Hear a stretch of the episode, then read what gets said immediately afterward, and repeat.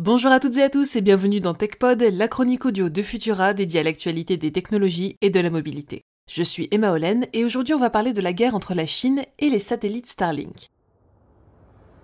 Manifestement, pas possible qu'une semaine, voire une journée ne se passe sans qu'Elon Musk ne fasse les gros titres. Conditions salariales déplorables, expériences controversées sur les animaux, déclarations dangereuses pour le cours de la bourse et des crypto-monnaies, le revers de la médaille de ce géant des nouvelles technologies n'est clairement pas reluisant. Mais s'il est une chose que l'on doit reconnaître à Musk, c'est son investissement rapide et précieux dans le conflit en Ukraine. Dès le début de l'agression russe, le milliardaire a décidé d'aider l'armée et le peuple ukrainien en mettant à disposition sa constellation de satellites Starlink pour garantir le maintien de leur connexion à Internet. Une initiative risquée étant donné la violence de certaines représailles russes, et ce d'autant plus que la Russie n'est pas la seule à le percevoir comme une menace. Récemment, le quotidien South China Morning Post a annoncé que des scientifiques chinois sont en train de plancher sur des méthodes de destruction des satellites Starlink. Parce que oui, le grand public n'est pas le seul à bénéficier de cette flotte de satellites qui pollue le ciel nocturne. L'armée américaine, pour sa part, s'appuie sur la constellation pour augmenter considérablement la vitesse de transmission de ces données, notamment pour les avions de chasse et les drones de combat, mais pourquoi pas à l'avenir poursuivre également ces missiles hypersoniques, similaires à ceux dont disposent la Chine et la Russie.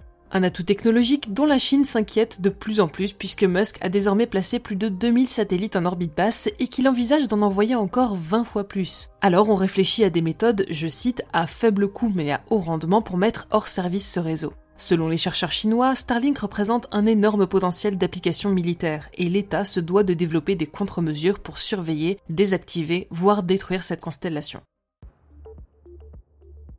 Bon, ce n'est pas encore le moment de paniquer, puisque d'après le South China Morning Post, il est très peu probable que la Chine envoie des missiles sur les satellites. C'est coûteux, pas des plus pacifiques, et les débris occasionnés par ces collisions pourraient se révéler très dangereux tant dans l'espace que sur Terre.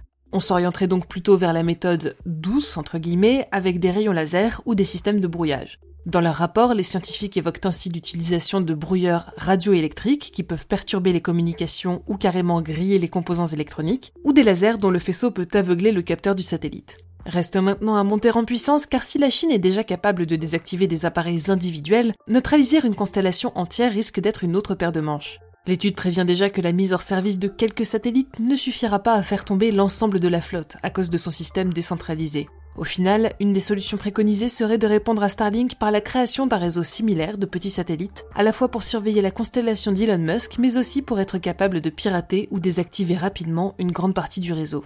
La guerre de l'espace ne fait que commencer. Merci d'avoir suivi cet épisode de TechPod. Pour ne rien manquer de l'actualité technologique et scientifique, je vous invite à suivre Fil de Science et nos autres podcasts sur vos apps audio préférés. Vous pouvez aussi désormais vous abonner à notre newsletter dans laquelle je partage avec vous tous les jeudis le meilleur de nos épisodes podcast. Pour le reste, on se retrouve mercredi prochain pour toujours plus d'actualités technologiques et d'ici là, bonne semaine à toutes et tous.